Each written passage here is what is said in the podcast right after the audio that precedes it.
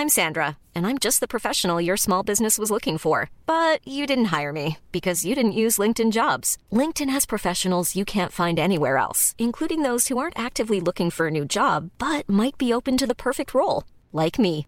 In a given month, over 70% of LinkedIn users don't visit other leading job sites. So if you're not looking on LinkedIn, you'll miss out on great candidates like Sandra. Start hiring professionals like a professional. Post your free job on linkedin.com/people today.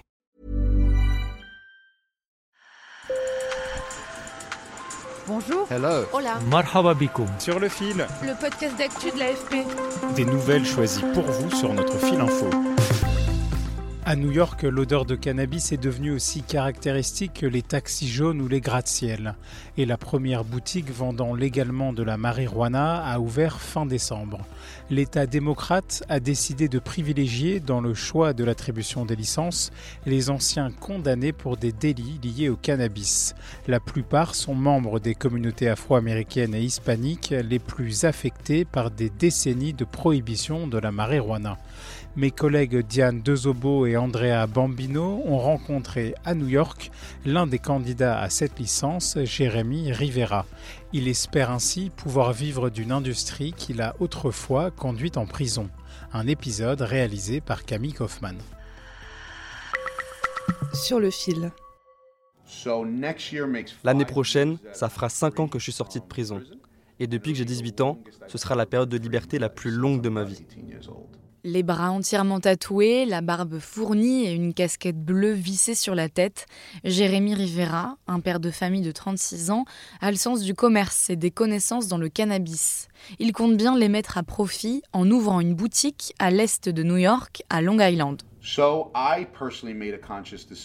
J'ai consciemment pris la décision de changer ma vie. Et quand le programme délivrant les licences pour ouvrir une boutique de cannabis a été mis en place, j'ai saisi l'opportunité de travailler dans un domaine qui va devenir la prochaine industrie florissante. Le cannabis à New York est en passe de devenir une industrie de plusieurs milliards de dollars.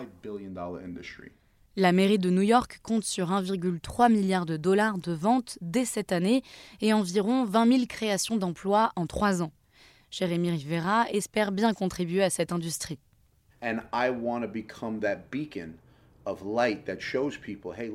Je veux devenir ce symbole d'espoir qui montre aux gens Hé, regardez, je l'ai fait. J'étais membre d'un gang pendant 20 ans. J'ai vendu de la drogue toute l'année. J'ai pris la décision de quitter ce style de vie, de devenir un citoyen respectable et professionnel, que ce soit dans le domaine de la construction, de la sécurité et maintenant du cannabis. Et vous le pouvez aussi.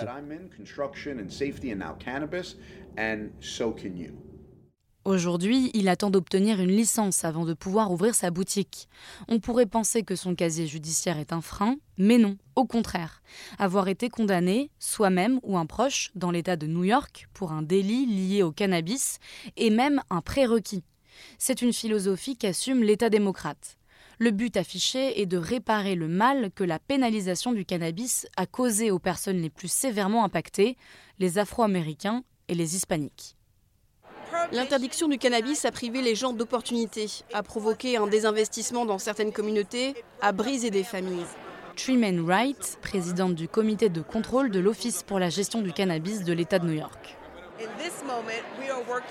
En ce moment, nous travaillons et nous nous efforçons de faire en sorte que les gens aient accès à ces opportunités, qu'ils aient des ressources à leur disposition pour pouvoir participer à l'industrie du cannabis.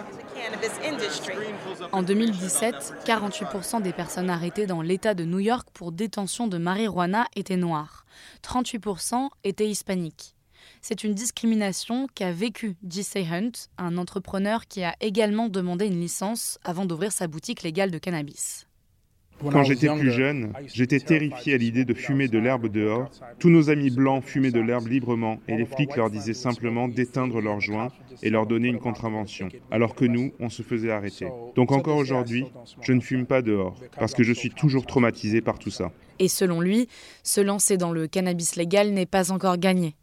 C'est quelque chose de très stressant de passer d'un marché illégal qui est simple à un marché légal où il y a tellement d'obstacles à franchir. Si nous n'obtenons pas la licence pour ouvrir une boutique, nous essaierons d'avoir celle pour fabriquer des produits. Tout ça a l'air très enthousiasmant, mais ça ne l'est pas vraiment, parce qu'il y a tellement d'obstacles avant même d'avoir commencé.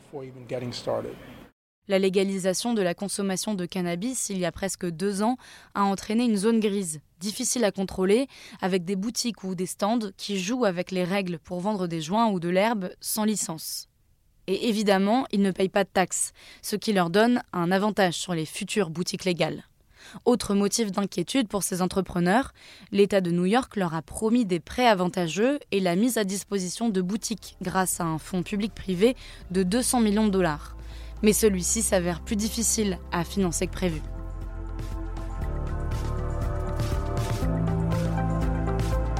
Sur le fil revient demain. Merci de nous avoir écoutés. Je m'appelle Camille Kaufmann et je vous dis à bientôt.